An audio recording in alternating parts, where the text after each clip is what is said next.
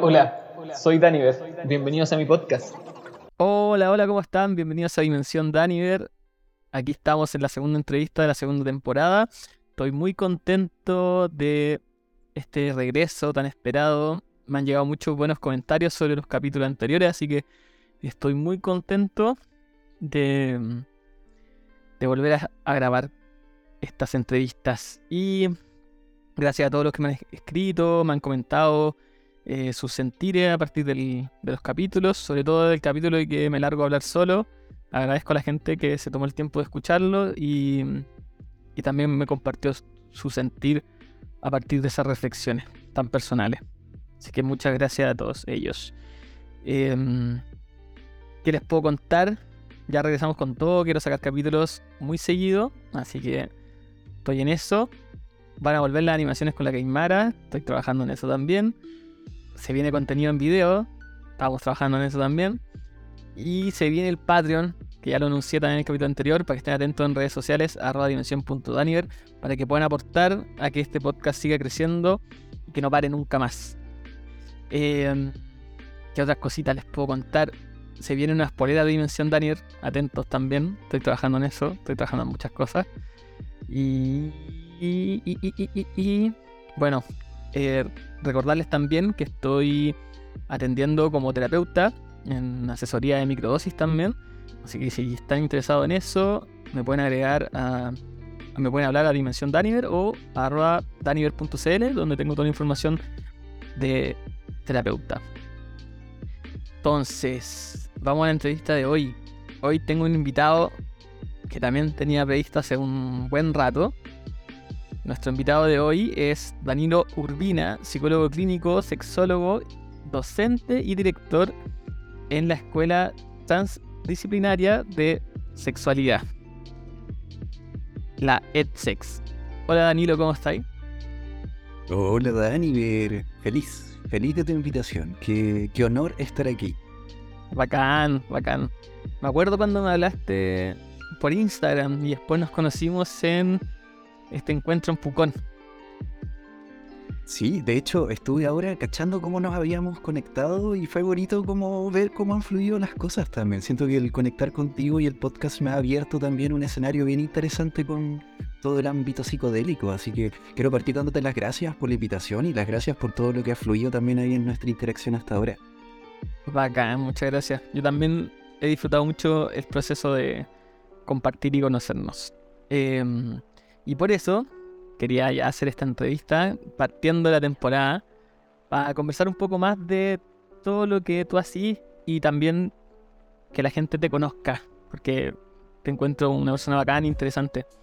Em, y quería partir hablando un poco sobre tu lado sobre la sexualidad creo que eres el segundo sexólogo, el primer sexólogo que invito, porque la, la Javi es sexóloga. Entonces, estoy interesado en saber más de este tema y sobre todo del partiendo por el diplomado.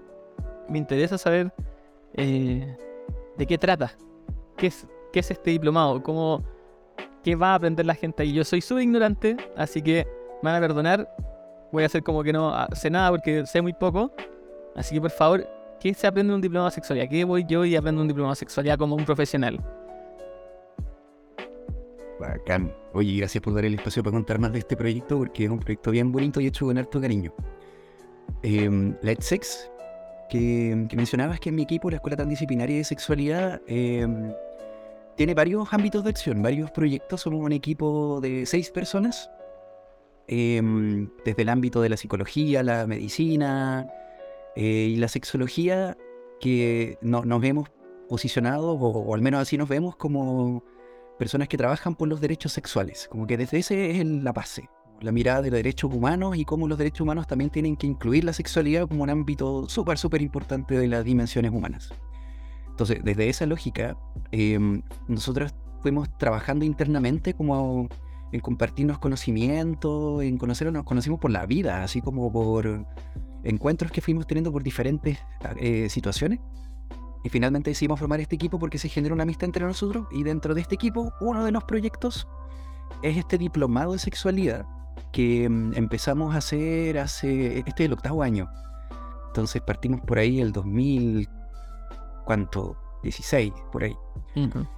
Em, y este diplomado, que, que, entretenido como lo dices, pues claro, pues como que voy a aprender. sí, pues como... ¿Qué se aprende? ¿En qué consiste? ¿Cómo, ¿Por qué?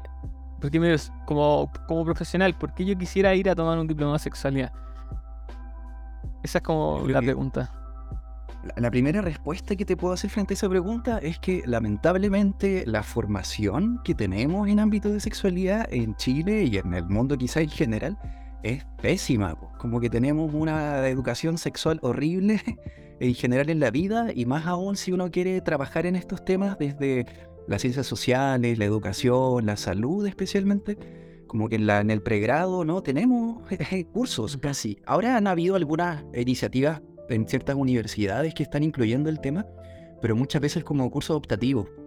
Entonces, mm, yo como psicólogo casi no tuve formación en, temas de sexualidad. Me acuerdo que uno de los temas que me pasaron al respecto tenía que ver como con el DSM y el manual de sexualidad, o sea, de, temas de salud mental, pero desde la mirada como de los trastornos, eh, desde lo patológico, y no desde lo integral de la sexualidad y la vinculación, entendiendo la sexualidad como, desde una mirada amplia, pues no solo desde el coito, sexo, sino, sexo, sino también desde todo lo que tiene relación con la corporalidad, la identidad, el desarrollo de herramientas y habilidades para una vinculación saludable, la educación emocional, como que todo esto está muy en la línea.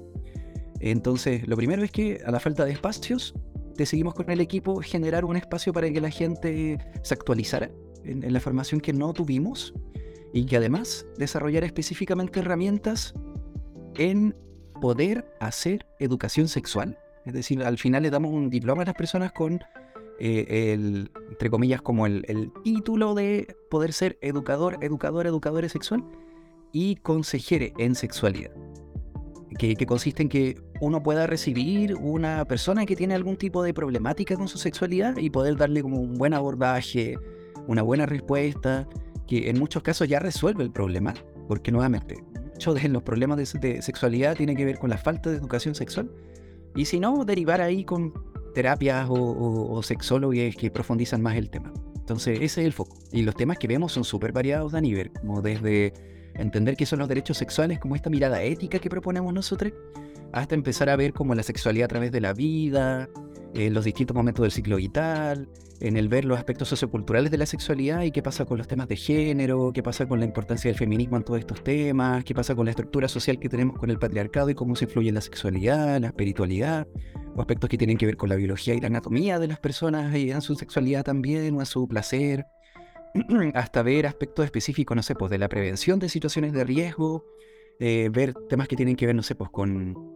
los vínculos y la afectividad, pero no solo desde lo tradicional, monógamo, mononormado, sino también desde las no monogamias éticas y, todo lo que tiene que ver con eso, o, incluso desde las prácticas sexuales diversas, como no solo entendiendo que a todas las personas no, no erotiza eh, lo más coitocentrado, sino que también está todo el mundo de las prácticas más alternativas o el BDSM o un montón de otras cosas que que es necesario saber, entendiendo la diversidad humana y, las diversidades sexuales en todos sus ámbitos. Entonces, estos son algunos de los temas que tocamos en el diplomado y la idea es poder tener herramientas para trabajar en el tema.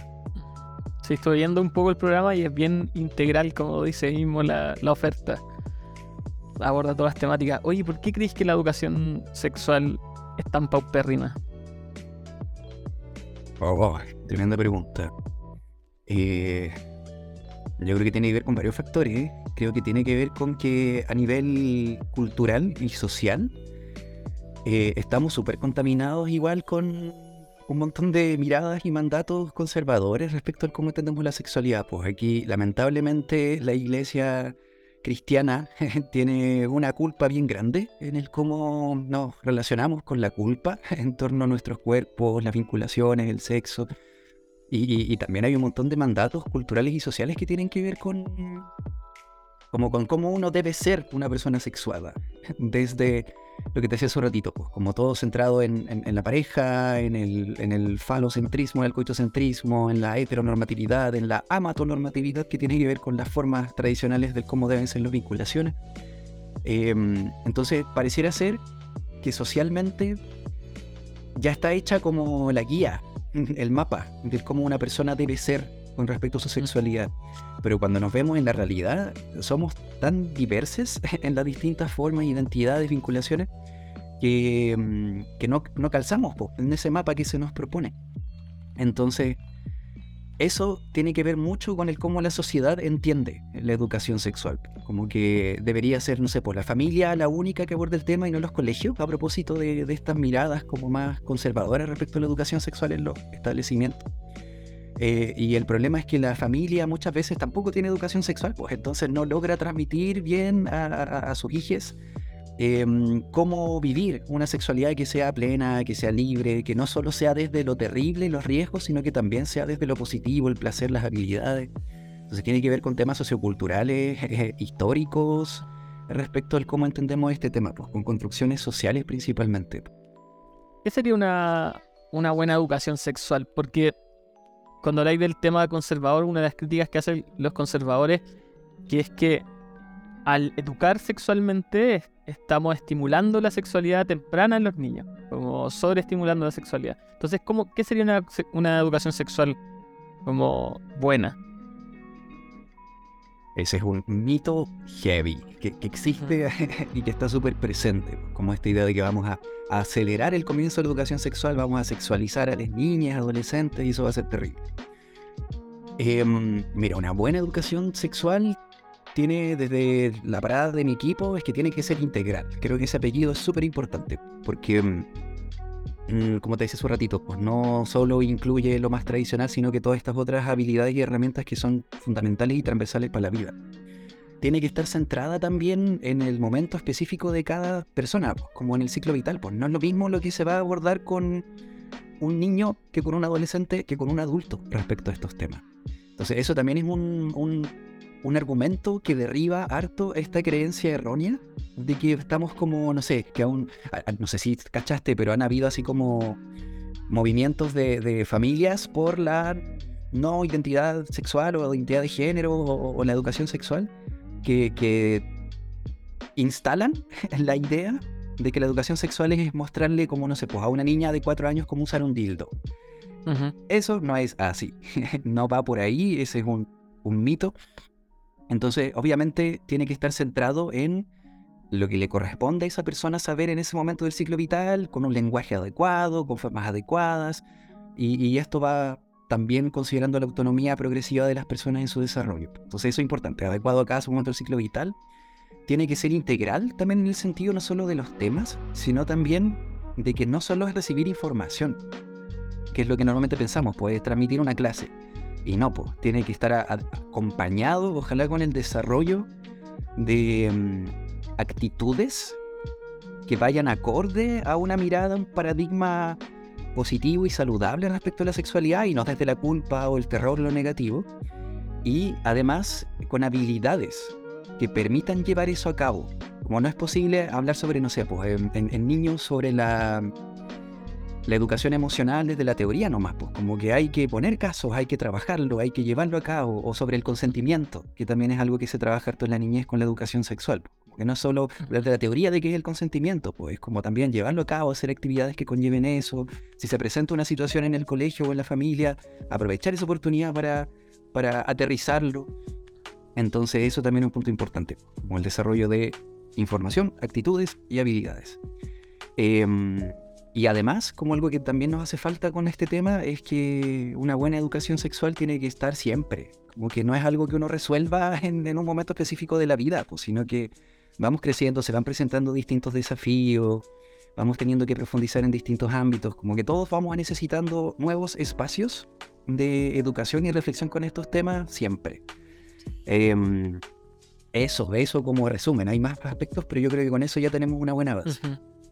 Sí, me parece sólido. Em, ¿Es verdad que una buena educación sexual es eh, previene los riesgos de abuso sexual? Como estadísticamente. Absolutamente, sí. Eh, no tengo cifras a mano ahora para compartirte, pero efectivamente hay estudios pues, que plantean esto eh, principalmente por dos razones. Una, porque mm, una persona que tenga eh, el conocimiento de todo lo que implica el, el consentimiento y, y el poner límites, eh, lleva a que pueda no exponerse a situaciones que sean de riesgo o pedir ayuda si algo pasa en esta línea eh, y poder actuar, como lo que te decía yo, tener habilidades que también permitan detectar y actuar al respecto. Em, y ¿En niños? ¿En niños? Eh, tal, tal cual, lo mismo. Ajá.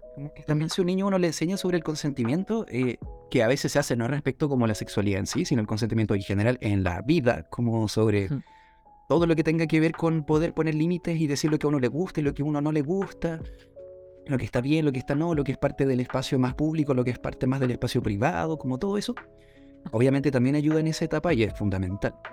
Eh, entonces ayuda a que las personas puedan detectar situaciones y poder poner límites o salir de ahí o pedir ayuda.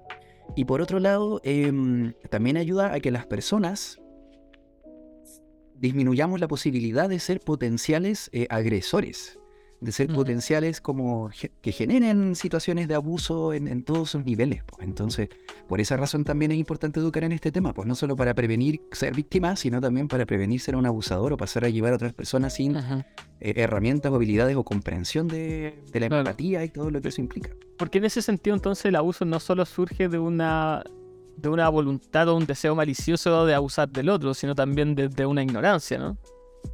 Tal cual, como que uno pensaría que la gente tiene sentido común como natural y espontáneo y no es así. Como que es necesario hablar de esto, profundizarlo, trabajarlo, porque no, eh, también es un mito eso como de que naturalmente uno sabe cómo manejarse en sociedad respecto como al, a los límites de los otros y no. Porque me hace pensar como en estos casos de, de funas de de hombres, por lo general, eh, cuando estaban como en la etapa de colegio y cometieron algún tipo de abuso. Y claramente, o sea, desde mi perspectiva, sí, pues est- estuvo el abuso, pero es una persona completamente ignorante sin educación sexual.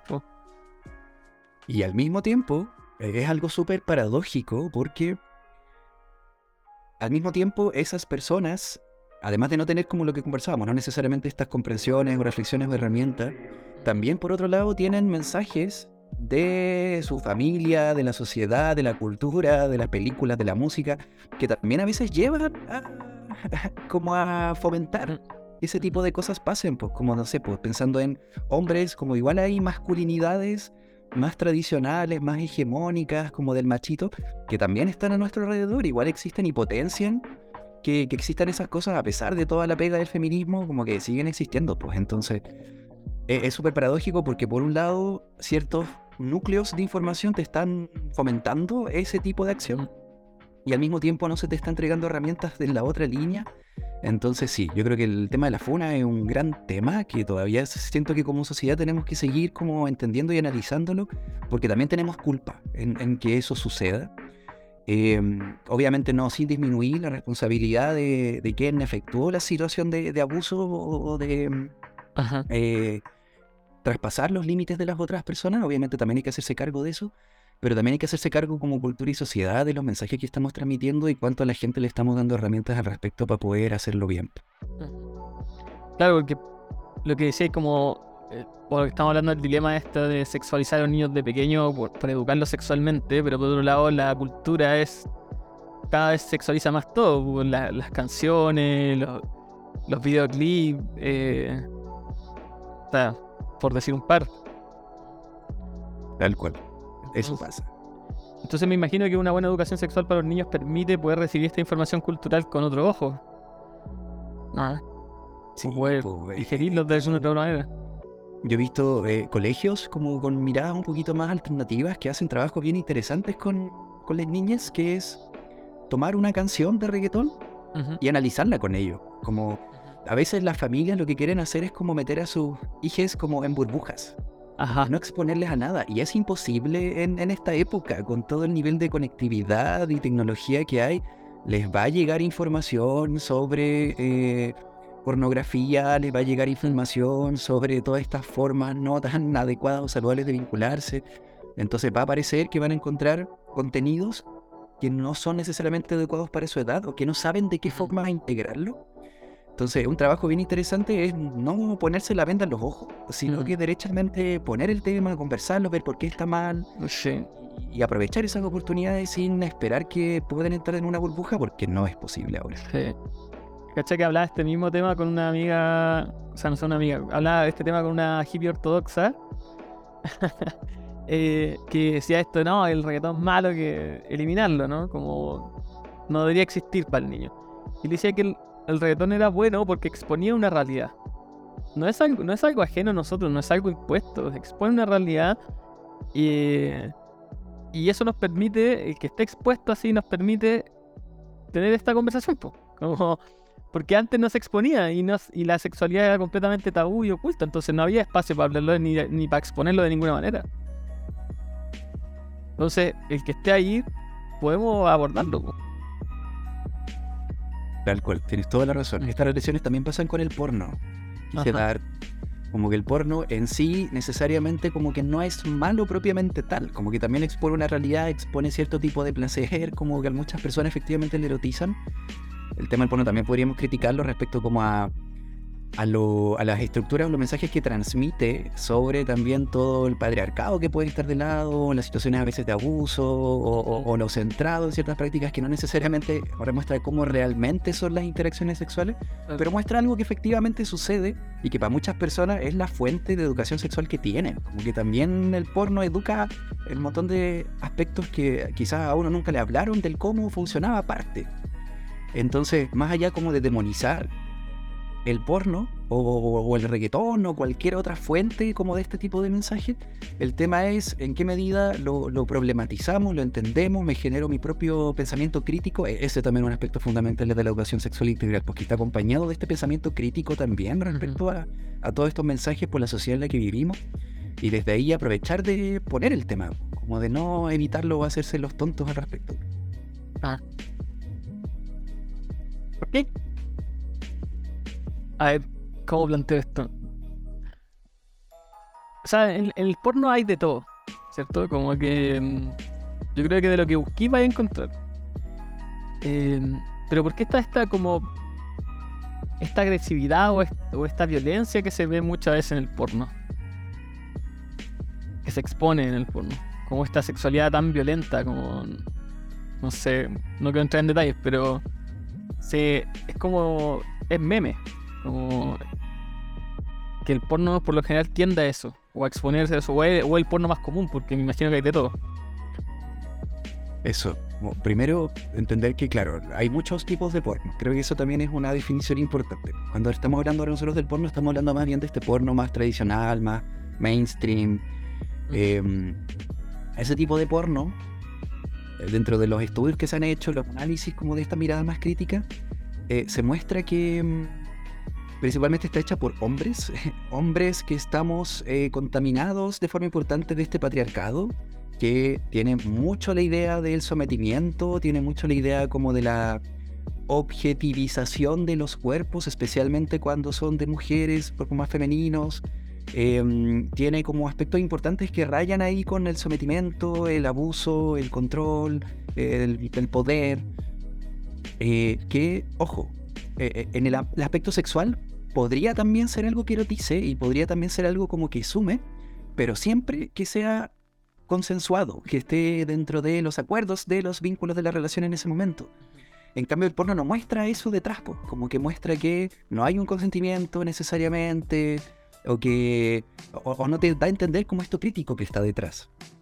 Entonces, aquí nuevamente operan todas estas estructuras sociales y culturales, pues, que tienen que ver con una sociedad donde se privilegian ciertas formas de interacción que no son desde el consentimiento, desde la cooperación, desde, no sé, pues como la responsabilidad afectiva y emocional, y, que lleva nuevamente, pues, como a la objetivización de, de los cuerpos. Objeti se dice así, no, como objetos.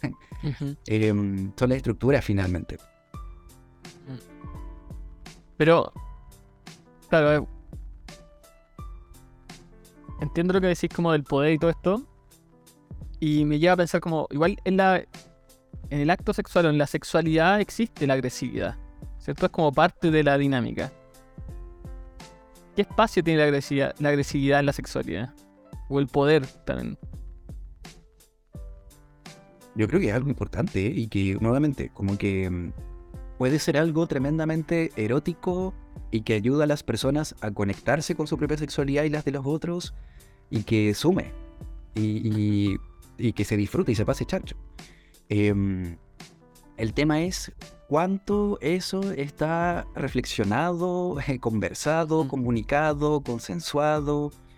Porque también ah, pensando como en esta forma del porno, si es que no tengo pensamiento crítico y yo veo porno, siendo especialmente, no sé, adolescente, eh, como que puedo entender que así se hace, que eso es la forma en la cual debe ser un acto sexual y lo trato de replicar, pero sin cachar bien todo lo que implica y toda la comunicación que detrás y todo el consentimiento y todo el respeto que, que incluye. A eso me refería con el no solo como Ajá.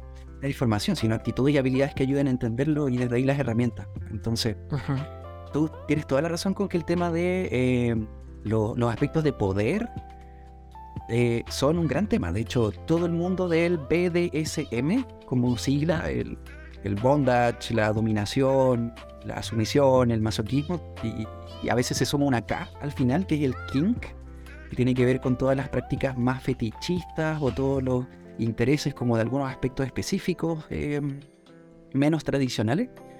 Eh, viven y disfrutan todo esto, pero haciéndolo, bueno, alguien que, es un buen practicante de BSM lo hace con una mirada ética y, consensuada y responsable de la que tenemos mucho que aprender, mucho, mucho que aprender. El BDSM nos tiene tanto que enseñar, como a pesar de que yo tengo una práctica sexual súper tradicional y esperada, em, el saber que hay todo una mirada ética y responsable y que comprenda estos valores eh, permite que uno lo pase chancho, lo haga bien, lo disfrute y las otras personas también sean cuidadas y seamos todos cuidados mientras estamos en esa experiencia.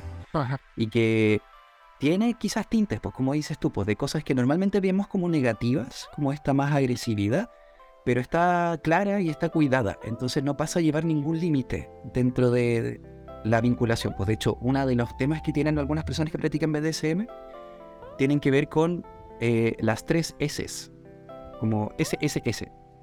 La seguridad, como saber que lo que estamos haciendo es seguro, Ajá. y, y para eso a veces tenemos que estudiar algunas prácticas sexuales específicas que podrían tener riesgos para hacerlo bien. La sensatez, como que lo que estamos haciendo es sensato. Que no voy a hacer un daño que sea importante a tu cuerpo, a mi cuerpo, que van a quedar cosas como... em, ¿Como secuela? no sé, como secuelas, eso, efectivamente. Y la C, perdón, no era SSS, era SSC. Y la C es el consentimiento. Ajá. Lo importante también de que estemos de acuerdo y sepamos lo que nos estamos exponiendo y que sea un consentimiento informado también. Yo sé a lo que me expongo y sé qué implica a nivel tanto físico como emocional eh, y estoy dispuesto a eso. Y puedo también detenerlo en cualquier momento y decir que no y no me gusta y cambiar.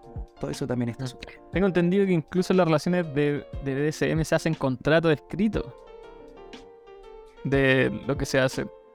Sí, eso quizás es una caricaturización a veces de, de algunos espacios. No es necesario hacer un contrato escrito. Ajá. Quizá a algunas personas les alivia, les acomoda, dependiendo cómo lo entiendan. A veces también es parte del juego, del Ajá. juego de roles que se da ahí. Eh, es una, una opción, pero no, no es un- una obligación hacerlo de esa forma. A veces conversándolo y teniendo claro ya, ya puede ser suficiente. Ajá. Oye, em, se me fue un poco el hilo pensando en tanta cosa. Pero mm, todo esto lo abordan en, la- en el diplomado. Todas estas temáticas. Sí, sí, tenemos una profe en el diplomado que es la.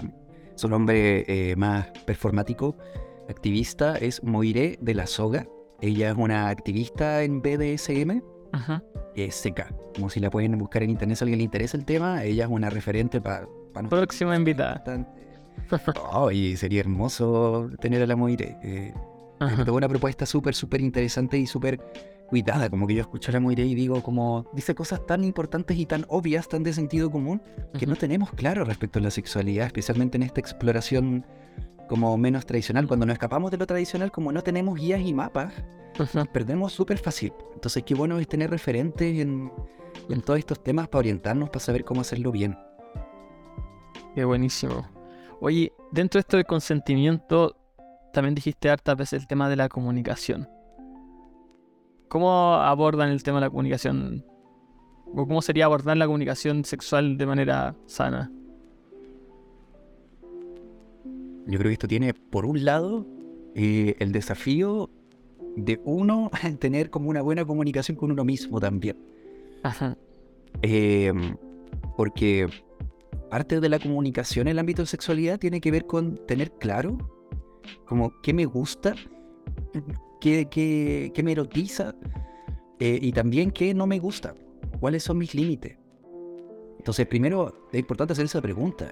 Y que es relevante, puede hacerse la pregunta, puede sonar súper obvio, pero no nos hacemos tan muchas veces esa pregunta. Como que tratamos de replicar nomás lo que sabemos o lo que se debería hacer, como estos mandatos nuevamente ahí de cómo debería ser la sexualidad. Entonces yo muchas veces les sugiero a personas con las que acompaño que hagamos una tablita con varias columnas. Este, este podría ser quizás una, un tip ahí para quienes quieran trabajar en estos temas, acompañar el proceso. Eh, y esto yo lo he compartido como en mis clases, así que quizás si, si me estudia, me escucha algún estudiante va a volver a escuchar la misma explicación, pero, pero creo que es eh, Importante. importante. Em, yo acompaño harto personas que están en este proceso de comunicar cosas que no son tan fácilmente comunicables, porque me genera pudor, porque creo que está mal, por vergüenza o porque no calza con lo que debería ser, entonces lo, lo demonizo, siento que es algo erróneo, equivocado, eh, o porque no sabemos comunicar también, pues nos faltan herramientas a veces para mostrar esa vulnerabilidad o, o esa intimidad que conlleva a veces hablar de estas cosas. Entonces, una de las herramientas que hago es una tablita de cinco columnas en las cuales ponga primero aspectos que para mí son muy eróticos en el ámbito sexual. Y para reconocer eso, tengo que estar conectado con mi cuerpo, con mi sensorialidad, con mis fantasías, con mis deseos, con mis experiencias previas. Es algo que uno igual va dándose cuenta a lo largo de la vida. No es como que ahora lo tenga todo claro, esa Claro. tablita va cambiando con el paso de la vida Se va desarrollando. se va desarrollando. Pero lo primero es como lo que más me erotiza. Lo segundo son las cosas que me gustan, pero no necesariamente quiero que estén siempre o, o si por alguna razón llegase a tener una pareja estable, monógama, y me dice que no le gusta eso, como que estaría dispuesto a cederlo. Porque creo que mucho de esta comunicación sexual implica también negociación. De me gusta esto que te gusta a ti, como podemos llevarlo a cabo, quizás no, o con esto paso a llevar algo que no quieres tú explorar, como y estoy dispuesto a ceder en esto, como todas esas preguntas que tienen que ver también con el- la negociación que se da detrás. Em, entonces, el segundo, las cosas que me gustan, pero puedo negociar. La columna del medio tiene que ver con las cosas que no sé. No sé, esto quizás es una idea, una fantasía, algo que me genera curiosidad, algo que me contaron que podía ser interesante, algo que vi en alguna parte, pero no tengo idea si me vaya a gustar. Hay muchas cosas que están en el orden de la fantasía, Daniver, Ujú. que uno en la idea le parecen maravillosas y tremendamente fascinantes y ricas, pero que en la práctica, cuando uno las lleva a cabo, que no era tan entretenida, Claro, parece Como esa posición súper extraña que queréis probar y que es súper incómoda. Exactamente. Esa posición, esa experiencia, ese rol, ese juego, esa práctica, como millones de cosas pueden estar metidas ahí. Entonces, en esa lista del medio son las cosas como que uno tiene duda, porque uno no las ha vivido o porque hay algo ahí como que todavía hay que ajustar. Y las últimas dos tienen que ver con los límites. Y esto es súper, súper importante también ahí tenerlo en cuenta. Como las cosas que uno dice, como, oye, ¿sabéis que por ahí no, no, no me tinca eso? Eh, o tal parte de mi cuerpo me genera por alguna razón algo como que me incomoda. O quizás necesito un grado mayor de intimidad o de conexión con el otro para atreverme a hacer eso. O sea, necesito sentirme seguro. Necesito saber que me va a cuidar, todas esas cosas. ¿Y por qué son dos? Porque la primera tiene que ver con los límites blandos. Cosas que uno dice, mira, ¿sabéis que en general no? pero podría negociarlo. Bajo ciertas situaciones o condiciones que me hagan sentir cómodo, seguro podría ser, o con ciertas personas. Y los límites duros que es no, no, no, nunca jamás, eso no me erotiza, eso no me gusta, eso me va a activar un trauma, eso como ah, distintas cosas que ahí uno dice nunca. Ajá. Entonces, ya teniendo claro, por ejemplo, ese ejercicio y otros que tienen que ver con qué me pasa a mí con este tema, ya facilita un montón de pasos respecto a ese posterior momento de la comunicación. Y lo otro ya es generar espacios seguros con, con los vínculos para hablar de esto. Y eso depende Ujú. mucho también en qué medida uno prioriza como este pilar de seguridad con quien uno se está relacionando sexo efectivamente Ujú. para que esto se pueda hablar. no Ujú. sentir con vergüenza, con culpa o, o sentirme juzgado. Eso también pasa harto, pues de que uno dice, Ujú. pucha, creo que mi, mi forma de vivir la sexualidad es un poco menos tradicional y me da miedo hablarlo porque me voy a, me voy a sentir discriminado si planteo algo fuera de la norma. Entonces, también implica como la construcción de un espacio seguro para hablar de esto. Y eso también implica que uno esté dispuesto a escuchar al otro, pues, como propuestas, ideas, eh, cosas distintas y a encontrarse con la diferencia. También eso es bien interesante, con la diversidad humana respecto a la sexualidad. Claro, porque cuando estáis comentando esto me parece como súper, como entrete, como, como con mi pareja, como poder hacer esta tablita y conversar y tener ese espacio de intimidad y conversar las cosas así. Pero claro, se necesita esa intimidad para poder hacerlo. Entonces igual, en base a esto, me hace cuestionarme como en verdad, eh, si quiero una sexualidad sana y como conversada y bien concentrada, es necesario un espacio de intimidad previo. O ir construyendo un espacio de intimidad como mm, más íntimo, valga la redundancia, como más cercano, con mayor seguridad. Si quiero profundizar en mi sexualidad, porque si estoy como con parejas, eh, ¿cómo se llama? De paso, por decirlo así, o como esta cultura del, del touch and go. Como que es súper difícil profundizar en mi pro- propia sexualidad si es que no tengo una, un vínculo estable, no necesariamente monógamo, pero un vínculo estable donde haya esta confianza.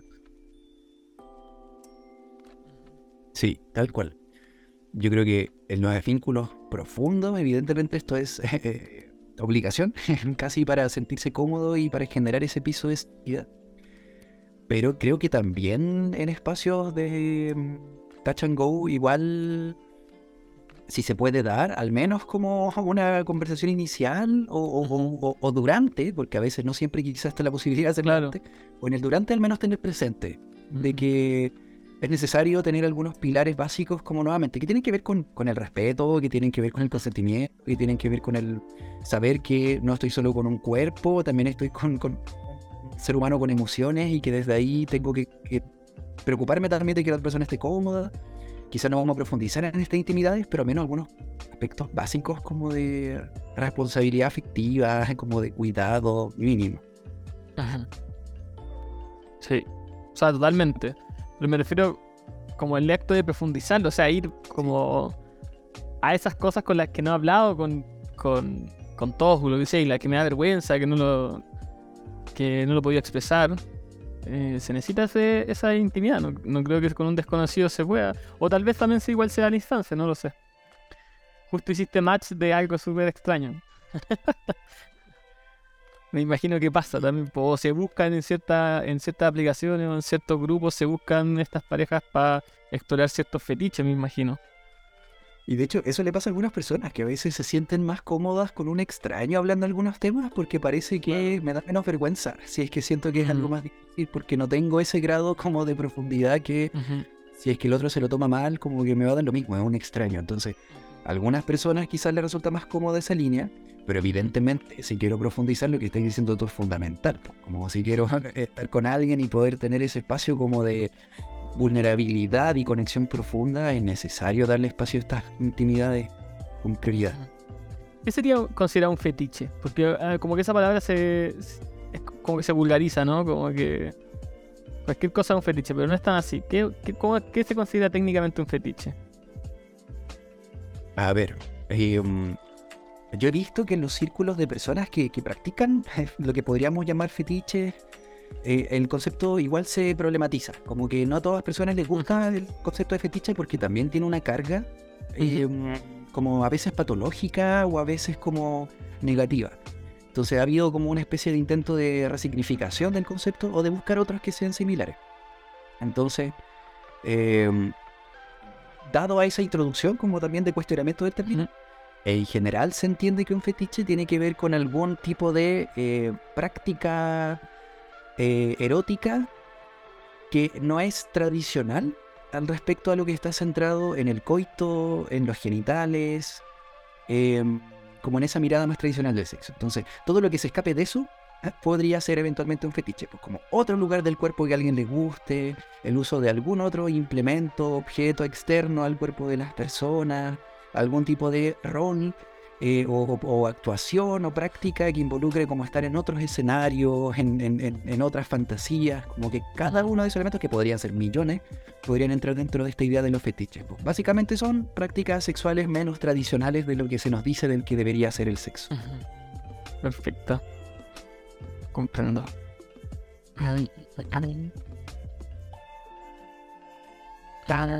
Qué pensativo. Oye, ¿y tú cómo llegaste a, la a, a ser sexólogo? ¿Cómo fue tu proceso personal para llegar a esto? ¿Cómo partió tu interés? Wow. A ver, ¿por dónde partimos? Yo me he hecho esta pregunta al último tiempo. Como que me he estado mirando harto respecto como a mi trayectoria e historia. Y mm, creo que tengo algunos elementos a la mano que te podría compartir. Em, la sexología en Chile está todavía en un contexto bien emergente. Creo que eso es importante. Como que mm, no existe el título de sexólogo reconocido en Chile como un área de especialización por, no sé, por el Ministerio de Educación o por las universidades. Como que técnicamente cualquier persona podría ponerse el título de sexólogo porque no hay ningún organismo como que regule quién es sexólogo y quién no. Eso para empezar. Eh, y tampoco hay una formación chilena que te permita tener ese título como tal. Quizás hay formaciones que te acercan un poquito al área a ser terapeuta o a ser consejero o educador, pero también son como iniciativas privadas que no necesariamente están tan validadas por la como por el Estado o la institución como tal. Em, entonces, bajo esa- ese contexto, yo quizá en un principio no pensaba ser sexólogo, como que no era un área que conociera como realmente. Si estoy pensando así como en mi adolescencia, em, cuando se me vino la idea de estudiar psicología, no sé si me pensé nunca como sexólogo, se fue dando en el camino. Y, y creo que uno de los temas que influyeron, eso sí, en este camino, tiene que ver también con mi propia sexualidad. Creo que eso igual es, es relevante evidenciarlo. Eh, yo a los 15 años más o menos, por ahí recién cumplido, eh, fue mi momento de salida del closet, con mi propia orientación sexual, siendo alguien no heterosexual, eh, más homosexual. Yo, yo con- eh, ¿cómo decirlo? También problematizo el término. Siento que también a veces uno se ata a ciertas etiquetas que, que son limitantes, pero ahora es el concepto más cercano, a lo mejor a lo que podría ser. Ajá. Y en ese momento pasó algo bien especial eh, respecto como a, a cómo fue acompañado ese proceso de integrar esta, esta orientación sexual, esto pensando en hace 20 años atrás, Ajá. con un contexto también social y cultural de qué implica salirse de esta norma de la heterosexualidad. Ya hace 20 años era muy distinto acá en Chile. Además, po, además en el contexto acá chileno, po, en, en escenario, no sé, pues donde mm, todavía pasaban cosas como que, que, bueno, todavía siguen pasando, creo que eso es importante mencionarlo, no está el tema resuelto, pero obviamente con más intensidad situaciones como sociales, culturales respecto a, a la violencia asociada también aquí no ser heterosexual. Em, pero lo bonito en mi propia historia es que por distintas razones de la vida llegué con una persona, una enfermera matrona que cachaba de este tema y fue mi orientadora eh, en. Poder vivir un proceso sano al respecto de integrar esto como algo que estaba bien, como algo que podía explorar, vivir, vivirlo con calma. También apo- apoyó harto a mi mamá eh, en también calmarla a ella, como decirle como esto está bien, esto no significa que su hijo vaya a pasarla mal en la vida, que sea una vida terrible, o, o- muchos miedos asociados a qué implica esto. Entonces fuimos súper bien acompañados.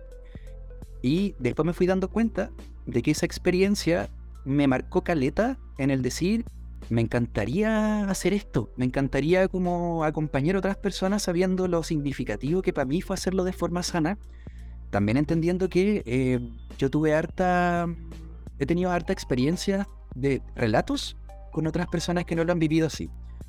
Oye, está pasando, parece que un señor vendiendo cositas afuera, no sé si no me. No, no se escucha. No se escucha. Eh, entonces eso, pues yo creo que fue un referente bien importante como para decir que ganas de acompañar a otras personas y Ah. hacer vivir un proceso sano con respecto a su diversidad, su identidad, su sexualidad. Em, y después cuando estuve en la U y estudié psicología, em, estuve participando como de harto voluntariado y activismo en, diversos temas. Y ahí me acerqué más al tema específico de la diversidad sexual. Em, trabajé un ratito en el MUNS, en el Movimiento por la Diversidad Sexual en Santiago. Em, después llegué a la Fundación Diversa, que trabajaba con personas viviendo con VIH. Después me acerqué a la Fundación Renaciendo, que estoy todavía ahí como profesional de apoyo específicamente con niños, niñas y adolescentes trans. Em, entonces, por mi propio movimiento, llegué a distintos espacios donde caché como este tema más en, directo. Y dentro de todo esto conocí al equipo de Let's Sex. Y ahí es donde conocí a sexólogas, a las sexólogas del equipo especialmente, pues a la, la Magda, la Nati, la Cono, que ya habían tenido formaciones en, este tema y me mostraron que era un ámbito posible para formarse, tanto en diversidad sexual como en todas estas otras cosas que conversábamos hace un ratito. Entonces yo creo que mi, Em, como motivación inicial tiene que ver con mi historia, con mi proceso, con mis ganas de hacerlo distinto y, con... Tiene que ver mucho como con temas de discriminación, de exclusión, de... Em, como de interseccionalidad, como de entender que también no todas las personas estamos como en los mismos grados de diversidad y que muchas de esas diversidades son contextos de opresión a nivel social que nos generan mucho malestar en nuestra salud mental, en la vida. Eh, yo creo que desde ahí partió mi, interés. Eso. gracias, gracias por compartirlo. Em, ¿Cómo has visto el cambio de la sociedad desde ese momento, de esa época que saliste del closet, como dijiste tú, ahora? Había un cambio importante, igual. Yo ahora, por ejemplo, viendo como te decía, uno de los pegas que tengo ahora que me gusta harto es acompañar procesos de transición de, de niños, niñas y adolescentes trans y, y acompañar y ver em, la, bueno, no, siempre el mismo escenario, pero ver como la reacción familiar ahora con respecto a este tema em, a mí, como de ver que hay una mucha mayor apertura al, entender esta diversidad como algo válido, como algo em, que finalmente el foco es la felicidad de la persona y, su genuinidad.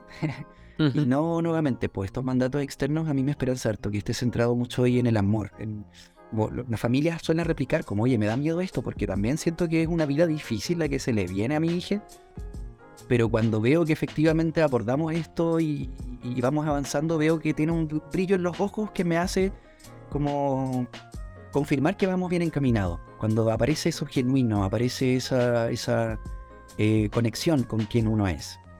Entonces me, me, esperanza todo eso, me esperanza que también a nivel de los colegios, por ejemplo, ahora em, hay circulares del Ministerio de Educación que protegen también a la diversidad dentro del ámbito académico, escolar. Eh, hay mayores capacitaciones también que se han hecho ahí a los distintos estamentos de los colegios para hacer esto válido, en salud también.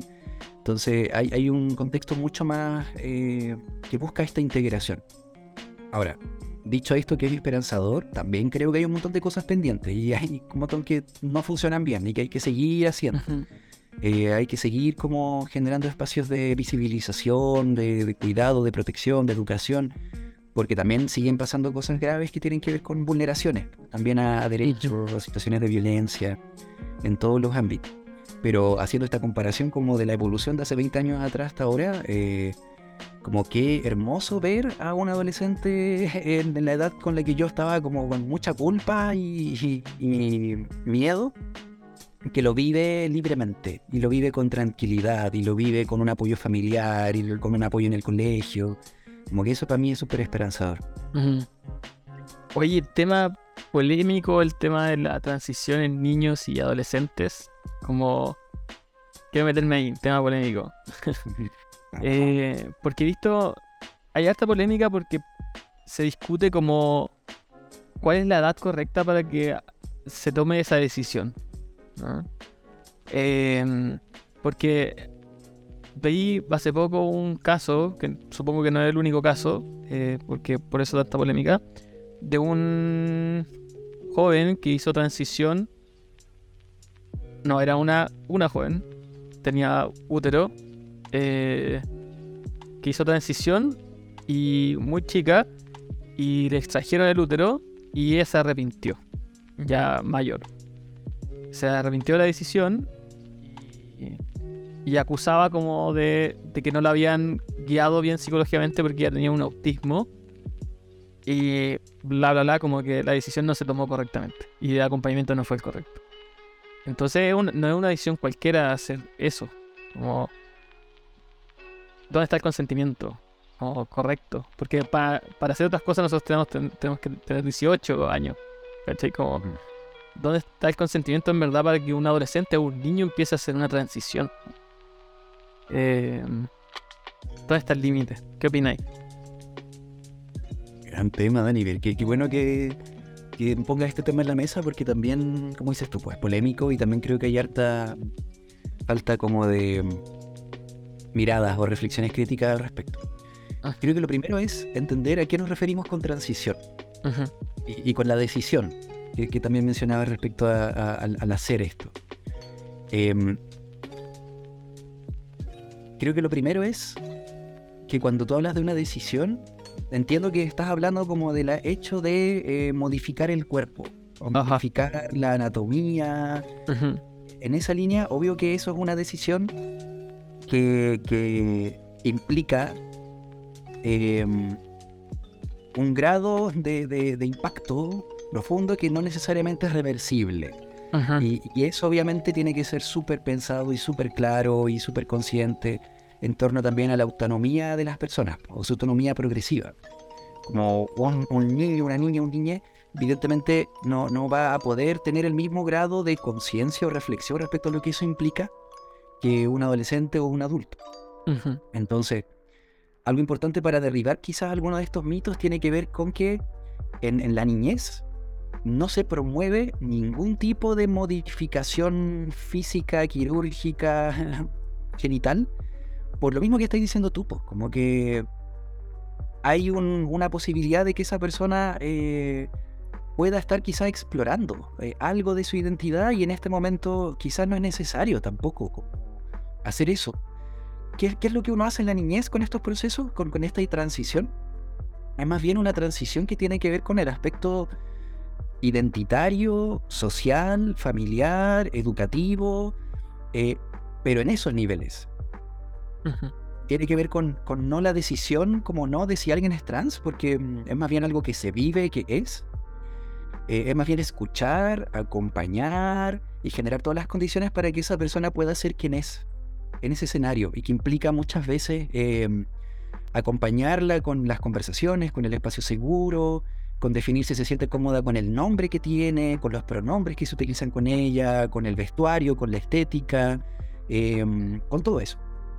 Eso es todo lo que se hace en la niñez. Después, cuando una persona llega a etapas más desde la pubertad y los cambios fisiológicos que en el cuerpo genera, eso sí podría necesitar un tipo de acompañamiento más a nivel médico eh, o, endocrinológico, porque hay personas que el tema físico corporal les genera mucho malestar. Es cuando el cuerpo ya empieza a masculinizarse o feminizarse, es donde alguien empieza a sentir como este concepto que se le llama la disforia, que también está bastante como problematizado si es el concepto más adecuado no, pero sin, sin profundizar en esa reflexión, tiene que ver con eh, sentir que, por ejemplo, yo soy hombre, pero mi cuerpo menstrua.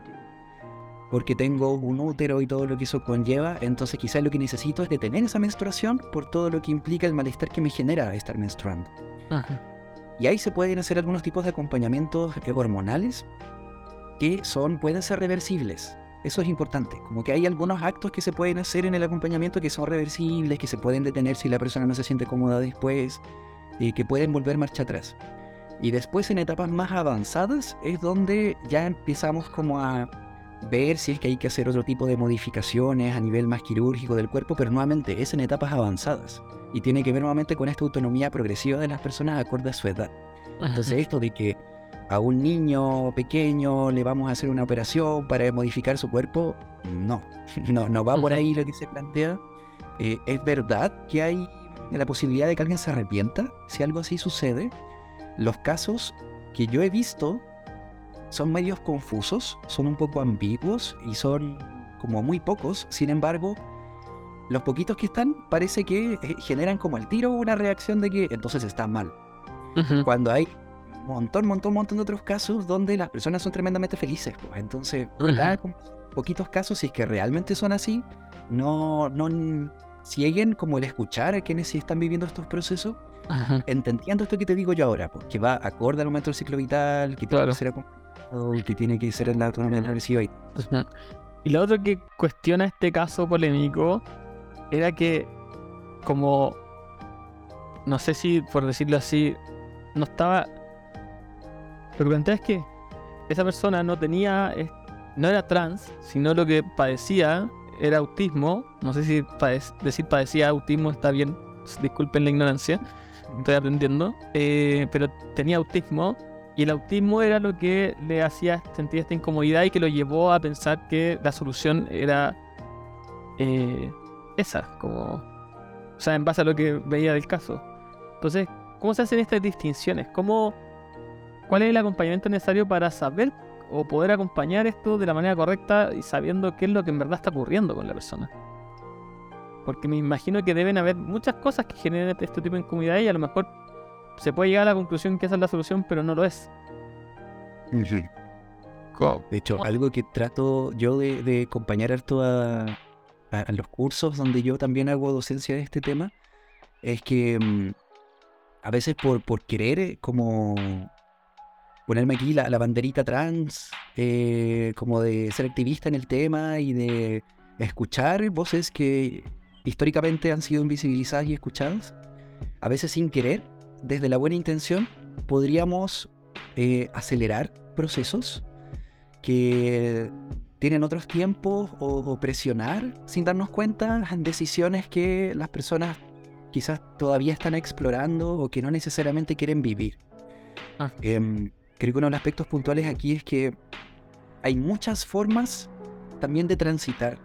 No todas las personas trans o no binarias, también incluyendo el concepto como de la- las personas no binarias que cuestionan como esta transición de un género a otro, entendiendo que hay más posibilidades, entendiendo que hay personas que se identifican con ambos, con ninguno, con otras posibilidades también, que, que- que tienen un correlato histórico y que también un montón de pueblos eh, indígenas también, eh, pueblos originarios también tienen como registros de personas no binarias en su en sus grupos y poblaciones. Em, como que muchas formas de vivir también eh, este cuestionamiento del género que a uno se le ha sido asignado socialmente.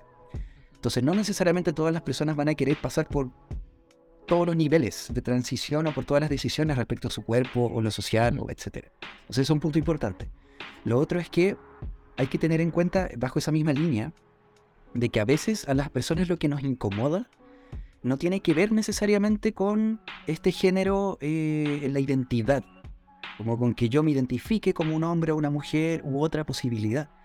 Tiene que ver con que quizás los, los mandatos de género asociados al género que se me asignó a mí desde que nací socialmente, quizás no me acomodan. Quizás eh, me, me incomoda si tengo como una familia muy tradicional que me dice que si yo soy niña, debo ser ese tipo de niña, como específico, como bien femenino, que no se puede contactar con nada de lo masculino respecto a las emociones, la forma de ser.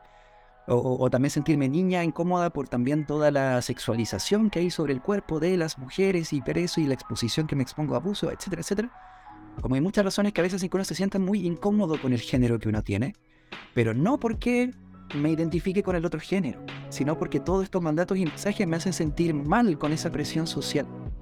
Entonces ahí a veces unas personas podrían decir como, oye, me, me, me pongo a pensar de si quizás soy trans o, o quizás eh, estoy en esa línea y necesito hacer una transición, cuando quizás son otras cosas que están incomodando o que pasan ahí. Entonces es súper importante tener eso en claro porque ahí uno puede ir acompañando y profundizando pues, y también tranquilizando a la familia, especialmente la niñez, diciendo, si su hija eh, presenta, no sé, cosas que a veces uno relaciona con lo trans, con que tiene gustos asociados a los juegos típicos del otro género, o los colores, o la forma de ser o la actividad, puede tener que ver con todas estas otras cosas y no necesariamente con que sea una persona trans. Entonces lo que tenemos que hacer ahí más bien escuchar y acompañar y ver que esto también aparece y que se mantiene con el paso del tiempo y que cuando vamos haciendo estos ajustes, si son necesarios hacer, confirmar que efectivamente la persona se va conectando con su identidad y le hace bien. Como que hay varias cositas ahí que tienen que ver con permitir a la persona conectarse con, con, con su, con lo que te decía hace ratito, con lo genuina que es. Y, y dándole espacio también a esta exploración sin presiones. Em, y también entendiendo de que en esta construcción de la feminidad, la masculinidad o lo no binario también hay muchas formas de ser, independiente modifico o no, como parte de mi cuerpo o las otras cosas. Pues también, no sé, quizás esa persona que mencionabas tú del, del caso, que también un paréntesis, también hay una lucha gigante ahora de las neurodiversidades acerca de este tema de los conceptos, como el espectro autista.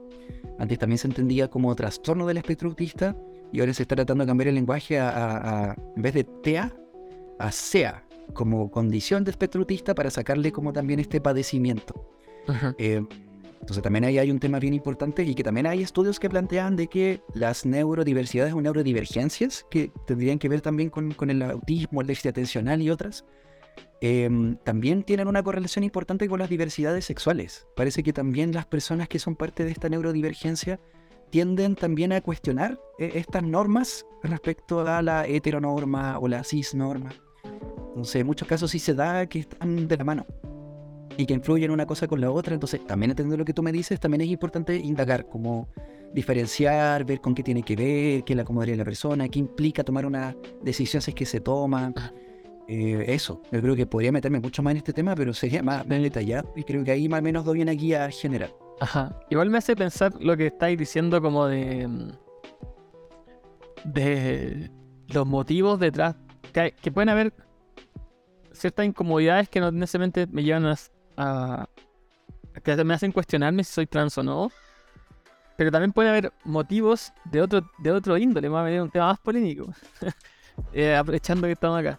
Eh, por ejemplo, el tema de eh, el deporte en personas trans. Como que todo esto también se ha armado mucha polémica de que hombres trans- transitan a mujer para competir en, en categoría de mujeres y ganan todo. Entonces, eh, es posible que en la, en la mente humana deseemos transitar por, por eso, como podrá ser también, como que en verdad quiera transitar porque hay un motivo como de ese tipo. No necesariamente es porque me siento incómodo. Yo lo dudo. dudo que sea, qui- quizás puede ser que en algunas personas pueda ser un factor a lo mejor, entendiendo la diversidad humana. Pero entendiendo todo lo que implica un proceso de transición y lo mucho que está conectado con la identidad, con el cuerpo, con todo el impacto en el cuerpo también que se vive con todo estos Sí. procesos, eh, dudo que alguien quiera vivir todo ese proceso como solo por una razón como vinculado a lo, a lo deportista. Em, creo que este tema igual a veces genera mucha controversia porque mm, sí, pues es un argumento como... Es que em, que, que, sí, está mal, pero sí, perdón. con, con lo que tú me decías, me, hacía cuestionarme eso porque, claro, si es que no me, no me acomodan los, los- el, como los mandatos que me, me- se me puso a mi género, a lo mejor me acomodan los, me acomodan mucho más los, los, los otros. pues. Entonces, soy un deportista eh, hombre y aquí no, no soy nadie, no gano. ¿Cachai? Como, y si es que compito mujeres, sí soy, sí gano, soy exitoso.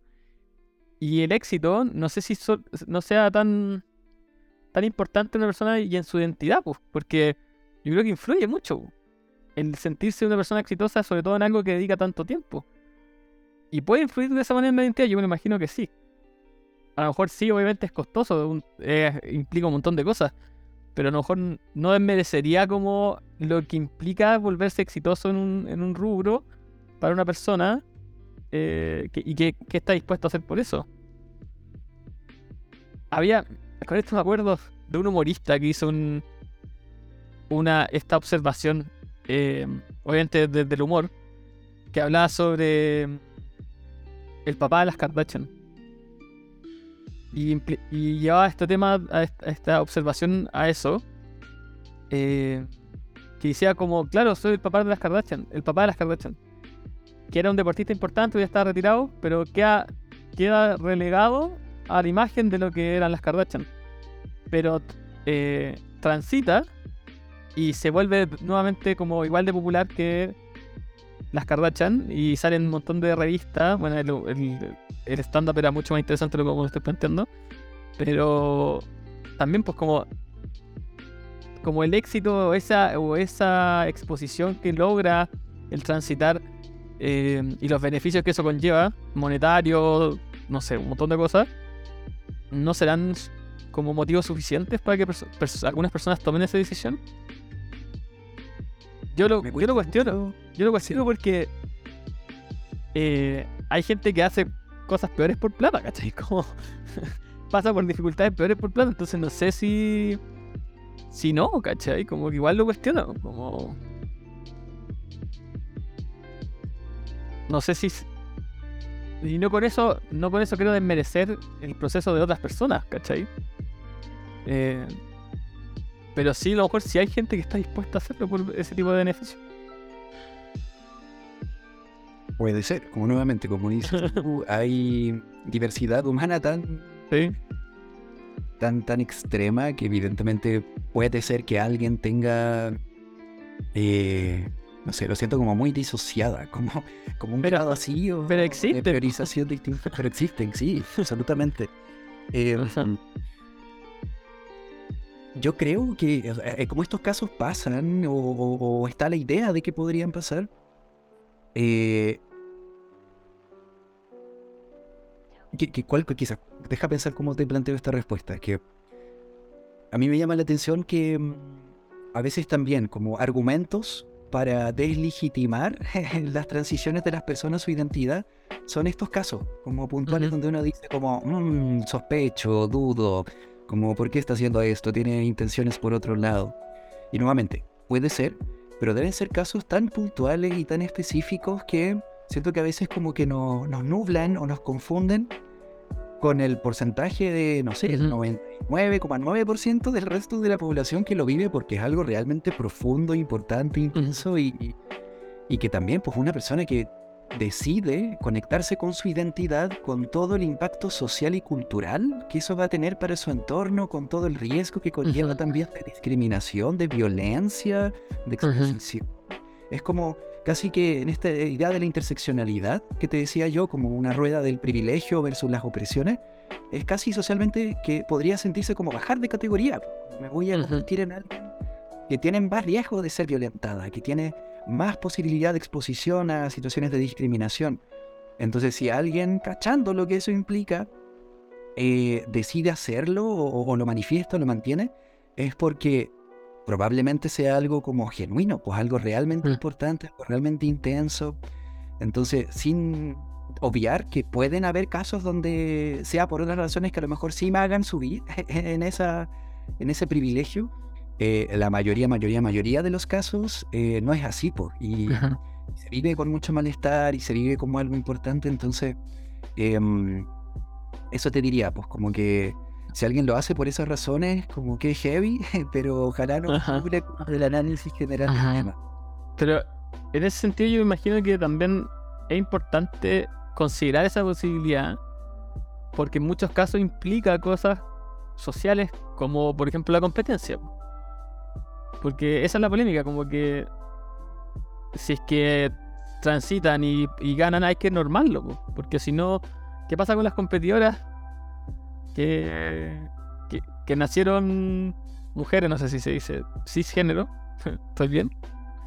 Eh, quedan relegadas en la, competencia que era estaba orientada en un principio a, ellas. Entonces, ¿cómo, ¿cómo se regula? Entonces yo creo que igual hay que considerarlo en esos términos. ¿Cómo, ¿Cómo se regula esos casos? Bueno, pero esa es la polémica sobre eso. Yo creo que hay, hay harto material sobre eso. No quiero encerrarme en eso. Em, y ya hemos, hemos conversado harto rato y quiero, quiero pasar a, algo más personal. Quiero conocer tu experiencia con los psicodélicos. Porque cuando yo te conocí, cuando tú me hablaste al principio, estabas como recién introduciéndote en esto. Sí. Y, y quería saber cómo ha sido eso para ti. ¿Cómo ha sido conocer el mundo de los psicodélicos y la medicina psicodélica?